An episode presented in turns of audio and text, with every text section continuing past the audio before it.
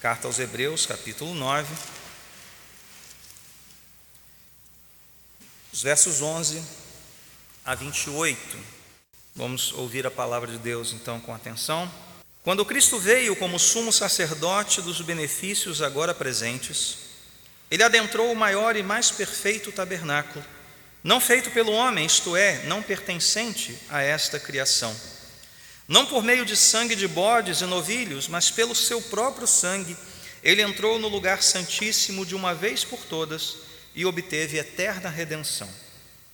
Ora, se o sangue de bodes e touros e as cinzas de uma novilha espalhadas sobre os que estão cerimonialmente impuros os santificam, de forma que se tornam exteriormente puros, quanto mais o sangue de Cristo, que pelo Espírito eterno se ofereceu de forma imaculada a Deus purificará a nossa consciência de atos que levam à morte, para que sirvamos ao Deus vivo.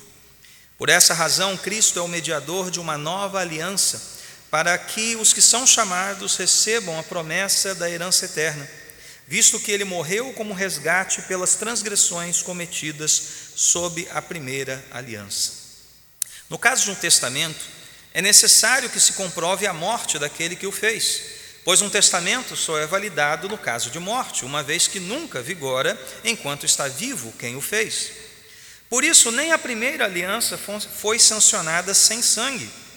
Quando Moisés terminou de proclamar todos os mandamentos da lei a todo o povo, levou sangue de novilhos e de bodes, e também água, lã vermelha e ramos de sopo, e aspergiu o próprio livro e todo o povo, dizendo: este é o sangue da aliança que Deus ordenou que vocês obedeçam. Da mesma forma, aspergiu com sangue o tabernáculo e todos os utensílios das suas cerimônias. De fato, segundo a lei, quase todas as coisas são purificadas com sangue, e sem derramamento de sangue não há perdão. Portanto, era necessário que as cópias das coisas que estão nos céus fossem purificadas com esses sacrifícios mas as próprias coisas celestiais com sacrifícios superiores. Pois Cristo não entrou em santuário feito por homens, uma simples representação do verdadeiro. Ele entrou nos céus para agora se apresentar diante de Deus em nosso favor. Não, porém, para se oferecer repetidas vezes à semelhança do sumo sacerdote que entra no lugar santíssimo todos os anos com sangue alheio. Se assim fosse, Cristo precisaria sofrer muitas vezes, desde o começo do mundo, mas agora ele apareceu uma vez por todas no fim dos tempos para aniquilar o pecado mediante o sacrifício de si mesmo. Da mesma forma como o homem está destinado a morrer uma só vez e depois disso enfrentar o juízo, assim também Cristo foi oferecido em sacrifício uma única vez para tirar os pecados de muitos e aparecerá segunda vez, não para tirar o pecado, mas para trazer salvação aos que o aguardam. Amém. Senhor, abençoa-nos na meditação sobre a cruz, a morte do nosso Salvador nesta manhã. Nós oramos em nome de Jesus. Amém. Podemos nos assentar.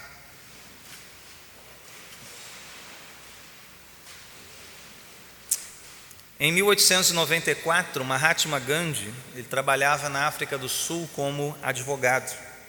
E nessa época ele chegou a ser atraído pelo cristianismo. No entanto, ele escreve o seguinte, palavras de Gandhi: Eu poderia aceitar Jesus como mártir, uma incorporação do sacrifício e um mestre divino, mas não como o homem mais perfeito que já existiu. Sua morte na cruz foi um grande exemplo para o mundo, mas que ela contivesse algo parecido como uma virtude misteriosa ou miraculosa, meu coração não poderia aceitar. E veja, irmãos, mais de um século depois dessas palavras de Gandhi, o sentimento de muitos é exatamente o mesmo. Acreditam que Jesus existiu, mas sua identidade histórica era apenas de um mestre rejeitado pela classe dominante da época, pelos opressores da época, alguém que morreu como mártir por uma causa de um modo injusto, de um modo brutal, mas não Deus, mas não Salvador. Né? Assim, Jesus seria apenas um exemplo de um homem virtuoso. No entanto, o que nós vemos nos evangelhos e o que nós lemos aqui na carta aos Hebreus é algo muito, mas muito diferente desta percepção de um Jesus como mártir, como defensor de uma causa ou apenas como um mestre de virtude. Então, para que nós possamos responder adequadamente a pergunta desta manhã, por que foi necessário que o Cristo, o Redentor, morresse, nós vamos fazer isso em etapas. Mas antes, crianças, você que tem a sua folha, o seu caderno em mãos, divida em duas partes, pode colocar a perguntinha em cima, né, caso você queira, ou bote só a pergunta 24 do catecismo. Você vai desenhar na primeira parte do, da sua folha um cordeiro e uma cruz. Um cordeirinho e uma cruz. E você vai escrever o seguinte: Jesus é o cordeiro eterno morto por nossos pecados. Jesus é o cordeiro eterno morto por nossos pecados. Vamos lá, pais ajudem aí, né? As suas crianças. Eu quero começar com algo que parece muito simples, talvez muito óbvio para você que já está aí na jornada cristã há algum tempo. Mas primeiro nós temos que é, demonstrar que Cristo morreu de fato. Ah, nós lemos aqui na, na carta aos Hebreus, no caso de um testamento, é necessário que se comprove a morte, não é verdade? Parece que o autor está preocupado com isso. Olha, para um testamento ser válido, é preciso que o testador morra de verdade. E ele mostra que, olha, o testamento está válido porque Jesus morreu verdadeiramente. Pode parecer algo é, é bobo nesse primeiro momento, mas na história da igreja já houve quem defendesse que Cristo não morreu na cruz, que ele apenas teve, digamos, um desmaio, né, uma espécie de, de é desmaio mesmo, né, desfaleceu, perdeu os seus sentidos e tudo o que aconteceu depois, inclusive a suposta ressurreição, foi uma farsa tramada ali pelos apóstolos. Bom, haja visto o absurdo disso, né? você já pode pensar aí uns cinco ou seis argumentos que é, podem é, contra-argumentar essa teoria aqui. Né? Mas só para a gente reforçar, a crucificação no Império Romano era um método de execução 100% eficaz.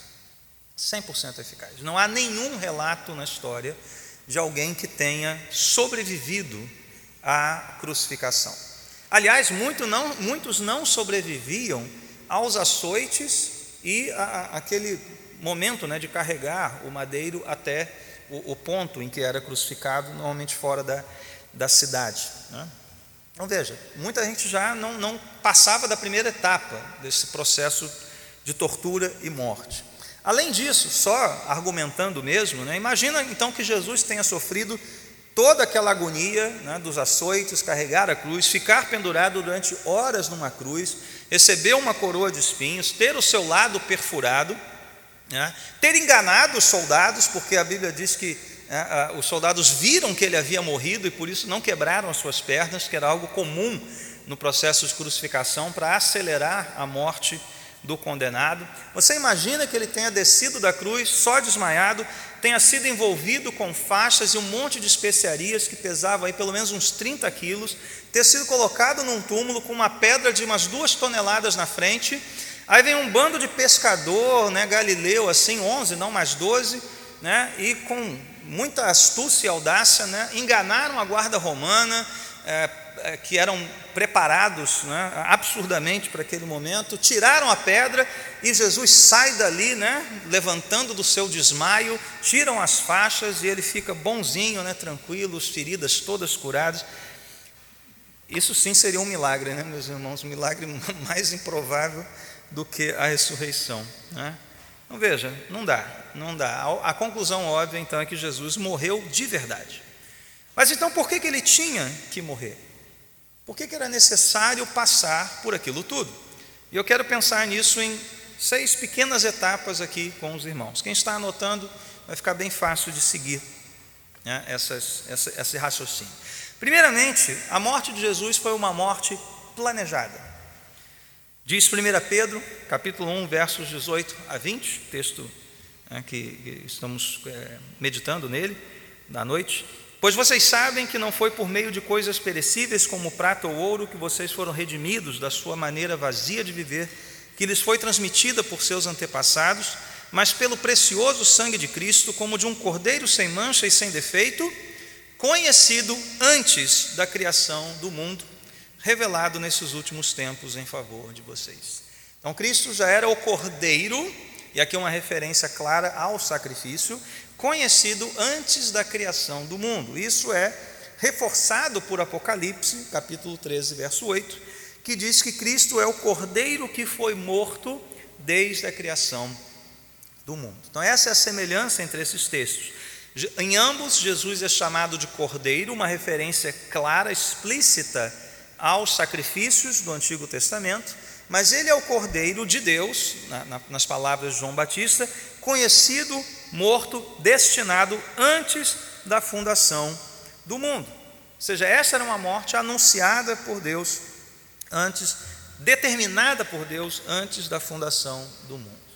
Nós sabemos que Deus nos escolheu nele, em Cristo, antes da fundação do mundo, como diz a carta aos Efésios, mas Deus escolheu o Filho, Jesus, esse plano de salvação que incluía o sofrimento e o derramamento de sangue do Senhor antes da fundação do mundo. Um contemporâneo de Spurgeon, chamado Octavius Winslow, escreveu o seguinte: Quem entregou Jesus para morrer? Não foi Judas por dinheiro, não foi Pilatos por temor, não foram os judeus por inveja, mas o Pai por amor. E isso determinado antes da criação do mundo. Mas no tempo e no espaço esta foi uma morte anunciada, segundo ponto, uma morte planejada e uma morte anunciada. Já no primeiro livro da Bíblia, em Gênesis, capítulo 3, verso 15, uma fala bastante conhecida dos irmãos, quando Deus nos dá ali uma promessa um tanto quanto enigmática: porém inimizade entre você e a mulher, entre a sua descendência e o descendente dela este descendente lhe ferirá a cabeça e você lhe ferirá o calcanhar. Uma, referência, uma palavra de juízo contra a serpente ali, né, o próprio Satanás, mas falando a respeito deste guerreiro ferido, deste que teria o seu calcanhar ferido. Essas palavras são conhecidas como proto-evangelho, ou seja, aquela primeira semente da graça de Deus, da palavra de Deus, do evangelho de Deus, proferida em meio a uma fala de juízo. Deus está ali julgando Adão, Eva, a serpente, e no meio dessa fala de juízo, ele nos traz uma fala de misericórdia, de graça. Deus enviaria um descendente para ferir a cabeça da serpente, destruir os efeitos malignos da queda, mas isso teria um custo. Diz o texto que uma ferida viria sobre este descendente. Essa imagem do guerreiro ferido ela é desenvolvida ao longo do Antigo Testamento, nós não temos tempo aqui de dar todas as referências, mas creio que ela chega ao seu ápice, a essa imagem mais nítida, lá no texto de Isaías 52, 13 a 53, 12. Isso vale a pena você abrir, nós não vamos ler, evidentemente, o texto todo, mas abra comigo em Isaías 52, 13 a 53, 12 porque ali há uma série de termos, uma série de expressões que nos falam sobre este descendente ferido, né? cumprindo ali a profecia de Gênesis. Né? Conseguiram encontrar Isaías 52, 13? No verso 14, 52, temos a seguinte expressão: que a aparência estava tão desfigurada, então fala da aparência deste servo desfigurada no verso 3 do capítulo 53, nós temos a expressão desprezado e rejeitado pelos homens. Vai acompanhando comigo aí. No verso 4, nós temos a expressão castigado por Deus, por ele atingido e afligido. No verso 5, nós temos a palavra transpassado. Encontraram aí? Transpassado. Ainda no verso 5, esmagado. Ainda no verso 5, pelas suas feridas, olha a referência aqui, fomos curados. No verso 7, nós temos oprimido e afligido. No verso 8, nós temos uma maior clareza do que isso significa. Diz que ele foi eliminado da terra dos viventes por causa da transgressão do meu povo, ele foi golpeado. No verso 9, foi-lhe dado um túmulo. Portanto, quem é que vai para o túmulo, gente? Alguém que morre, alguém que foi tirado, eliminado da terra dos viventes, com os ricos em sua morte. No verso 10, foi da vontade do Senhor esmagá-lo, fazê-lo sofrer. Ainda no verso 10, oferta pela culpa. Ora, uma referência ao Antigo Testamento. Oferta pela culpa era um holocausto, um sacrifício de sangue e totalmente queimado.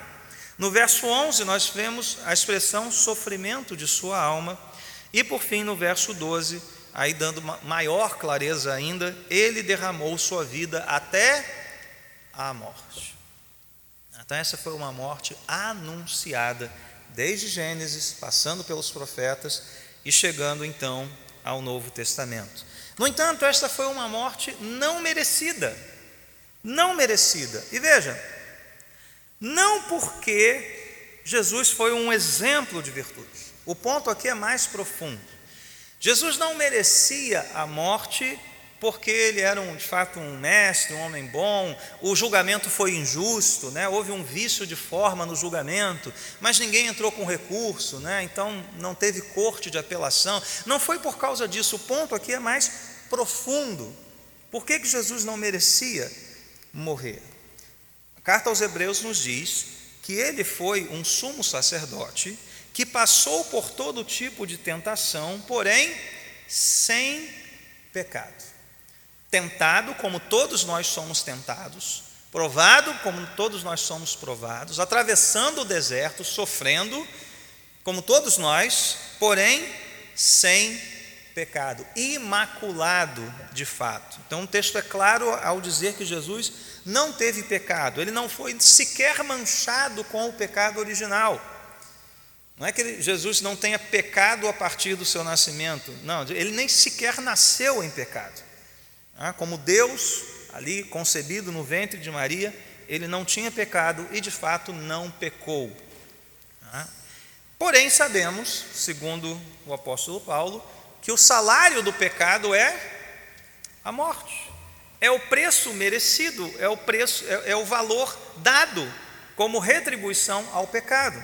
Então, de modo simples, né, a lógica simples é: ora, se Jesus não tinha pecado, ele não deveria receber o salário do pecado, o pagamento pelo pecado, que é a morte.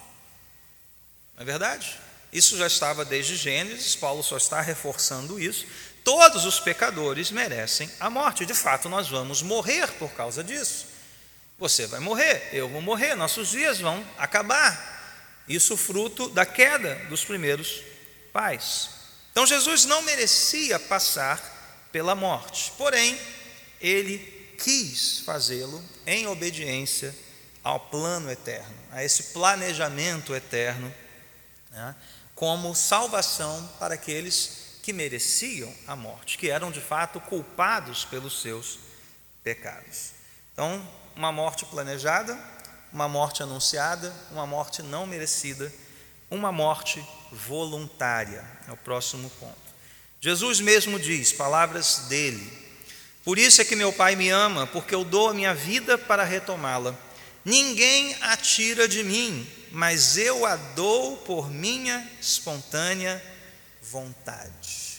Gente, Jesus não foi assassinado, né, como se armasse uma emboscada para ele e, coitado, né, foi levado à cruz, assassinão. Ele a deu, ele deu a sua vida voluntariamente.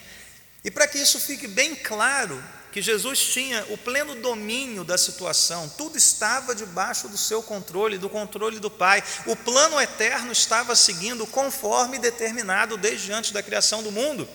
Ouça o que ele disse no momento em que ele foi traído e preso.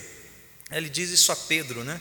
Você acha que eu não posso pedir a meu Pai e ele não colocaria imediatamente à minha disposição mais de 12 legiões de anjos. Você imagina a quantidade de anjos, né? Como então se cumpririam as Escrituras que dizem que as coisas deveriam acontecer desta forma? Olha só, Jesus está sendo traído, preso, os discípulos reagem, evidentemente, e Jesus, não, não, não, não, está tudo sob controle, gente. Eu estou no controle da situação. Se não for dessa forma que está acontecendo, como é que as Escrituras vão se cumprir? Como é que as Escrituras vão se cumprir?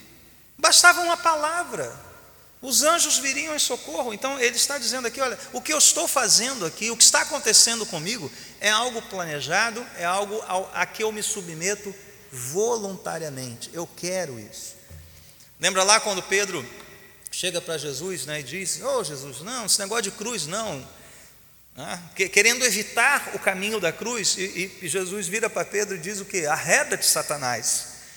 Ah, Satanás falando pela boca de Pedro. Não, o meu caminho é esse, o meu caminho é esse.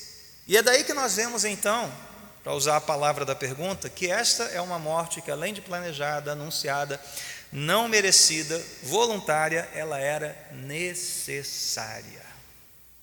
E é o próprio Jesus, novamente, quem nos dá é, a direção aqui, né? quem fala a respeito disso. Hebreus também fala, o texto que nós lemos, né? verso 23, portanto, era necessário que as cópias das coisas que estão nos céus, aqui uma referência ao tabernáculo, né? elas fossem purificadas com sacrifícios, mas as próprias coisas celestiais com sacrifícios superiores, falando aqui então da morte de Jesus. Lembra, todo o argumento aqui do texto aos Hebreus é esse: olha, lá no Antigo Testamento, na antiga aliança, havia sangue de bodes, touros, cordeiros, etc., sacrifícios de sangue necessários que tornavam né, aquele que oferecia cerimonialmente puro. Mas nós precisávamos de algo superior, nós precisávamos de algo que redimisse as próprias coisas celestiais, que nos livrasse plenamente da culpa do pecado, que nos libertasse do pecado. Esse é o argumento aqui do texto de Hebreus: aniquilar o pecado mediante o sacrifício. E foi isso exatamente que Jesus fez. E ele mesmo diz para nós que isso era absolutamente necessário. No Evangelho de Marcos, após a confissão de Pedro, tu és o Cristo, né? tu és o Cristo, Jesus começa a instruir os seus discípulos exatamente nesses termos. A passagem que eu quero ler está em Marcos 8,31, diz assim: Então ele começou a ensinar-lhes que era necessário que o filho do homem sofresse muitas coisas e fosse rejeitado pelos líderes religiosos, pelos chefes dos sacerdotes e pelos mestres da lei, fosse morto e três dias depois ressuscitasse. Eu tenho a impressão que os discípulos pararam de ouvir aqui no fosse morto, que a reação deles depois, né? Ah, eu acho que eles não ouviram direito o depois ressuscitasse. É, basta ler a história que você vai ver né, o quanto eles vacilaram quando ouviram essas coisas. Né? Era necessário e eles não entendiam isso. Como pode o Messias, o prometido, o ungido de Deus, ser também alguém que vai sofrer uma morte maldita na mão de um império estrangeiro? É muito para a gente. É muito, era muito para a cabeça daqueles homens naquele momento. Mas Jesus insistiu nessa instrução. Lá no finalzinho do Evangelho de Lucas, já depois de ressurreto, os irmãos lembram da passagem? Jesus está conversando com aqueles dois discípulos entristecidos no caminho para o vilarejo de Emaús e diz para eles: Olha, como vocês custam a entender e como demoram a crer em tudo o que os profetas falaram. Olha a referência aqui ao Antigo Testamento, a esse planejamento, a esse anúncio. Olha a pergunta dele: Não devia o Cristo sofrer essas coisas? para entrar em sua glória? Gente, é como se Jesus estivesse perguntando: vem cá, vocês não leram a Bíblia, não? Ou vocês leram e não entenderam? não está escrito lá nos profetas que o Cristo devia sofrer, que era necessário que isso acontecesse para que ele então entrasse na sua glória? E para que a lição não parasse aí, né, só na, na repreensão, o que, que Jesus faz? Começando por Moisés e todos os profetas, explicou-lhes o que constava a respeito dele em todas as Escrituras. Gente, que, que dia deve ter sido aquele? Já pensou você ouvir de Jesus né? todas as promessas messiânicas, toda a tipologia do Antigo Testamento ali, né? É uma aula que a gente perdeu, mas que a gente tenta de alguma forma reproduzir, né? Na pregação, na exposição da palavra, mas só aqueles dois tiveram essa essa aula, mostrando a necessidade do sofrimento de Jesus. O texto que nós lemos aqui de Hebreus era necessário, no verso 22, passagem muito conhecida, sem derramamento de sangue não há perdão. Portanto, se temos a expectativa de sermos perdoados, libertos do pecado, salvos de verdade, era necessário derramamento de sangue. Era necessário. Sem isso não há perdão. Desde o Gênesis, lembram, né, aquela passagem, ah, Jesus, é, Deus sacrificando um animal para cobrir a nudez do primeiro casal com peles, né? E essa ideia de cobrir é a ideia de espiar essa cobertura que nós temos pelo sangue do cordeiro, Adão e Eva tiveram pelas vestes e pelo sangue no fim das contas, porque o animal teve que ser morto, para que a sua nudez, uma, a nudez na Bíblia é símbolo de pecado, de vergonha, ela fosse coberta. A nossa nudez hoje está coberta por um sangue, por um sacrifício do cordeiro de Deus. Então veja, se sangue precisaria ser derramado, aliás, desculpe, que sangue, né, melhor dizendo, precisaria ser derramado, substituindo os pecadores na morte? Qual é o argumento do texto de Hebreus que a gente leu? Será que o sangue de bodes, novilhas, touros, será que todo o rebanho do mundo sacrificado seria suficiente para de fato nos perdoar? De fato nos substituir na morte? Claro que não. Óbvio que não. Nem todo rebanho brasileiro, que é um dos maiores do mundo, né, como eu mencionei, exportador de carne, nem que todo rebanho brasileiro fosse sacrificado, não seria possível redimir você, uma alma sequer. Era necessário um sacrifício superior. Como nós vimos, alguém que fosse de fato homem para nos representar, mas alguém que de fato fosse Deus para nos salvar. E aqui temos Jesus, perfeitamente homem, perfeitamente Deus, verdadeiramente homem e Deus. Quem poderia morrer como nosso substituto e nos trazer perdão e liberdade? Salvo alguém sem pecado. O que um pecador faria em nosso lugar, gente? Me diga.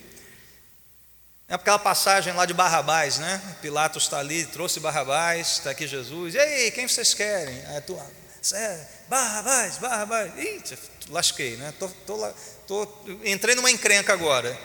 Tá, e o que, que eu faço com esse aqui? Crucifica, lembra, lembra da cena? Aí muita gente vem dizer: olha, a voz do povo não é a voz de Deus, porque o povo ali pediu Barrabás. Gente, o que, que Barrabás ia fazer no meu e no seu lugar crucificado? Ia mandar a gente para o inferno mais cedo, né? Não é verdade? Então aquela voz ali pedindo Barrabás, a soltura de Barrabás, foi uma tremenda voz de Deus. Era isso que estava previsto, era isso que estava destinado. Para isso Jesus veio de fato. Tá certo que eles foram julgados por isso, né, gente? O povo é responsável pelas suas escolhas, eles foram julgados pela sua escolha. Mas ali estava o plano de Deus em perfeito andamento. Barrabás solto e Cristo crucificado, porque se fosse o contrário, nós não tínhamos razão para estar aqui hoje. Porque Barrabás não ressuscitou dos mortos. Barrabás não é Senhor. Barrabás não é nada. Então, que sangue nos substituiria? Que vida nos substituiria? Que aliança superior à antiga poderia ser nos dada? Como Hebreus falou aqui, uma aliança nova, com um cordeiro perfeito, oferecido uma única vez, para nosso perdão, para nossa libertação, uma aliança definitiva. E é por isso, último ponto, que a morte de Jesus foi uma morte qualitativamente diferente da morte de qualquer um de nós. Crianças, eu não me esqueci de vocês. Né? Você vai desenhar no lado direito aí da sua folhinha uma outra cruz e do lado dela um coração simbolizando o amor do Pai mas também um cálice, simbolizando o juízo de Deus. Né? Um coração e um cálice. E você vai escrever o seguinte: Jesus bebeu um cálice diferente para me salvar. Jesus bebeu um cálice diferente para me salvar. E aqui que nós vamos então para aquela cena bastante conhecida da agonia, do sofrimento de Jesus no Getsemane, no jardim do Getsemane. E é ali que ele faz a oração, talvez depois do Pai Nosso, né, aquela oração mais conhecida. Pai, se queres, afasta de mim esse cálice, contudo não seja feita a minha vontade, mas a tua. E Lucas vai relatar ali, né, com a sua seu olhar é, é, com, não, ele não, era, não foi uma testemunha ocular, né, mas ele ouviu os testemunhos, ele coletou as impressões e ele observou tudo com a sua sua, sua, sua vista de médico, né, sua, sua mente de médico e relata ali com muitos detalhes essa dor emocional aguda que fez Jesus até mesmo suar sangue, né, o rompimento dos vasos né, superiores saindo sangue de fato. E isso tudo por causa de um cálice causa de um cálice. Não sei quantos aqui né, já ouviram um relato da morte do filósofo Sócrates, condenado em Atenas e condenado a beber um cálice, um cálice de cicuta, um veneno.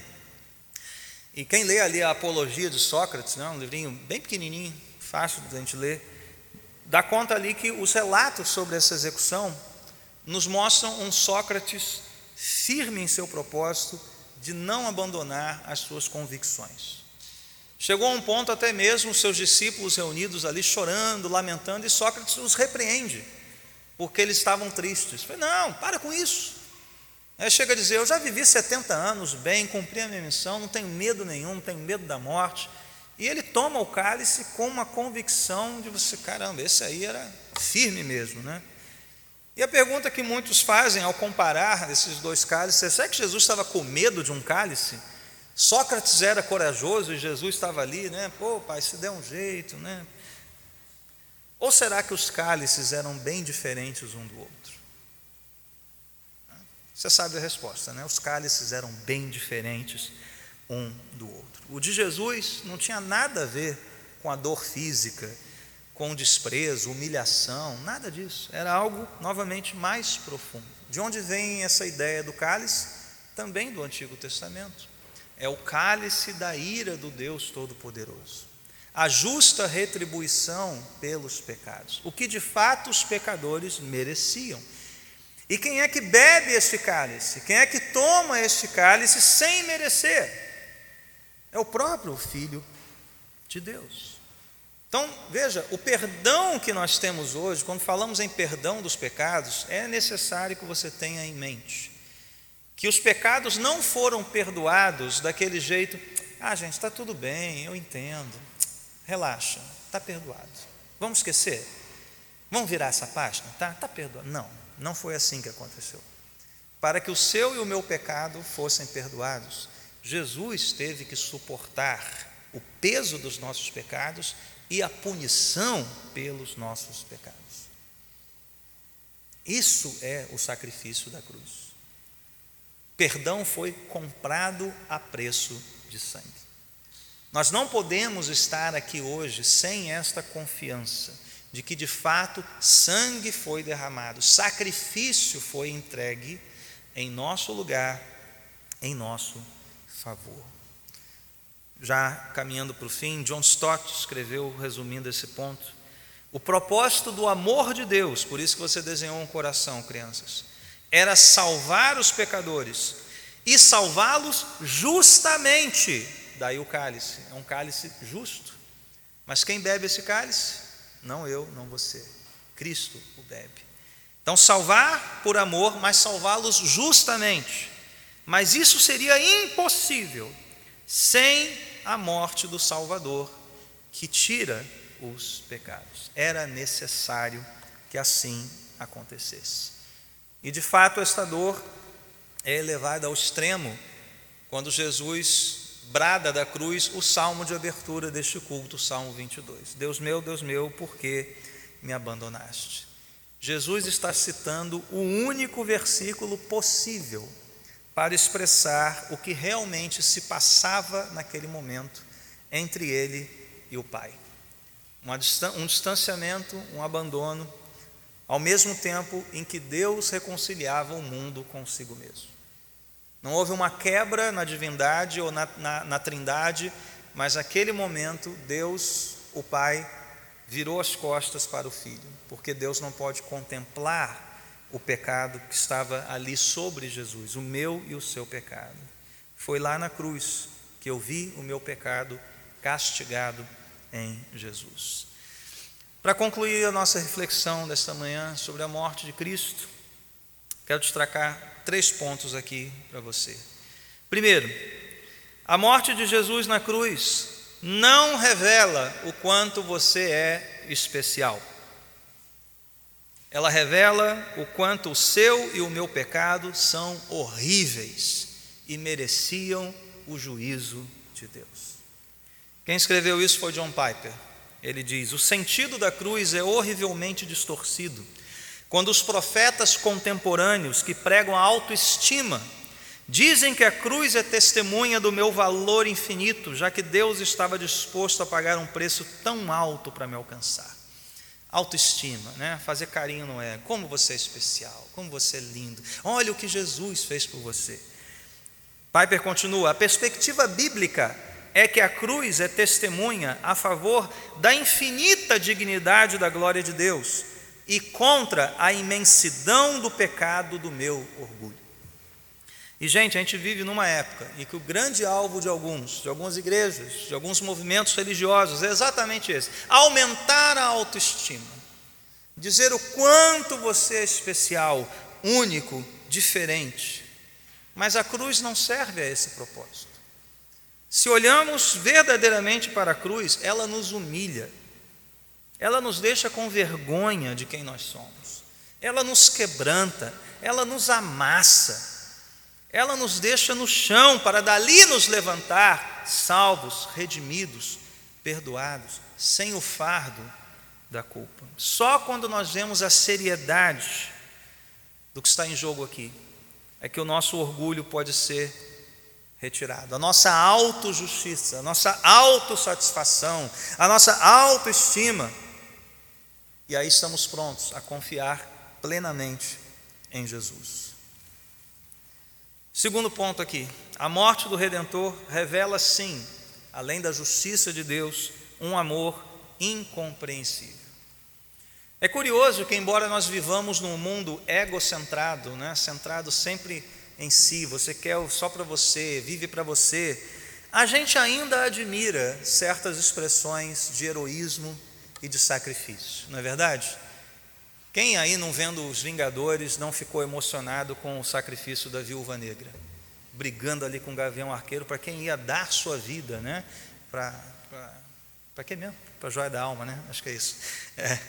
Quantos não se emocionam com os relatos ainda de 11 de setembro, daqueles bombeiros que, sabendo que estavam em risco, foram lá resgatar pessoas? Nós, nós nos envolvemos emocionalmente, achamos belo isso, mesmo no mundo egocentrado, né? parece essas contradições do ser humano hoje são interessantes.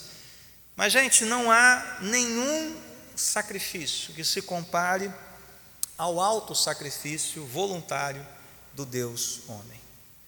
E veja, Deus poderia ter nos deixado comer, colher do nosso fruto amargo, do fruto amargo do nosso pecado, das nossas próprias escolhas, mas Ele não fez isso. Ele não fez isso. E é isso que nós cristãos chamamos de graça. Ele é um Deus de graça. Podendo justamente ter nos deixado, dado corda, para que a gente embarcasse na nossa vida de pecado. Não, ele puxou a corda, nos amarrou a Cristo e agora estamos nele, por sua graça. Por fim, a morte voluntária de Cristo é um dom gratuito. Irmãos, você e eu não precisamos pagar mais nada, nós não devemos mais nada. E como isso também mexe com o nosso orgulho, porque a religião de obras é uma maneira de glorificar o homem, glorificar os seus esforços, e nós gostamos desse reconhecimento. Nós queremos fazer parte das conquistas, nós queremos nos sentir fortes, gostamos de ter o controle da situação. Queremos ser reconhecidos como, ah, eu fiz alguma coisa, ó, eu fiz alguma coisa. Isso aqui foi por minha causa, ó, ó. Se não fosse isso, Nós queremos esse afago aqui no ego, né? E mais uma vez a cruz vem para derrubar toda essa pretensão, dizendo: não, já foi pago, o preço foi pago, você não deve mais nada, você não tem que fazer mais nada, você só precisa descansar pela fé no sacrifício de Jesus. E ponto final. Tudo nos que nos resta é reconhecer isso e dizer: sem isso eu não estou salvo. A salvação é pela graça, mediante a fé em Jesus Cristo, somente, somente e somente. Sim, nós precisamos nos empenhar, sim, nós precisamos lutar, sim, Deus nos chama a uma vida de disciplina, mas o preço já foi pago. Você não tem mais o controle disso. Você não fez nada pela sua salvação. Deus é o autor da sua salvação do início ao fim. E isso também derruba a nossa autoestima, a nossa autojustificação. Então, irmãos, esse é o tempo de olhar para a cruz novamente receber dela vida, mas também ser quebrantado por ela. Ela nos humilha, ela nos humilha, mas é de lá que vem a nossa salvação. Por quê? Era necessário. Deus assim o fez. Vamos orar? Senhor, mais uma vez te pedimos que o Senhor erga os nossos olhos para contemplarmos o teu filho humilhado, sofredor, crucificado. Nos prostremos diante da sombra dessa cruz, para que ali deixemos os nossos fardos, nosso pecado, nossa culpa, recebamos de Deus a vida, a vida eterna, e caminhemos, Senhor, na bendita esperança da ressurreição Louvado seja o Redentor que se entregou por nós. Louvado seja Jesus, porque era necessário que o Redentor morresse. Saiamos aqui debaixo, Senhor, deste peso de glória, que esse peso não nos afunde, mas que nos preencha nos encha de encorajamento, nos encha de um desejo santo de buscarmos a Ti, de levarmos a nossa cruz e seguirmos após o Mestre. Senhor, que aquele que entrou aqui sem esta compreensão possa ter o seu entendimento esclarecido, seus olhos abertos todo véu, toda escama, toda barreira caia e que a tua salvação alcance os corações nesta manhã. E aquele que entrou, Senhor, desanimado, tropeçando, ó Deus, na fé, saia daqui encorajados, pois Cristo não decepciona aqueles que pedem socorro a Ele. Faz isso por nós, Senhor.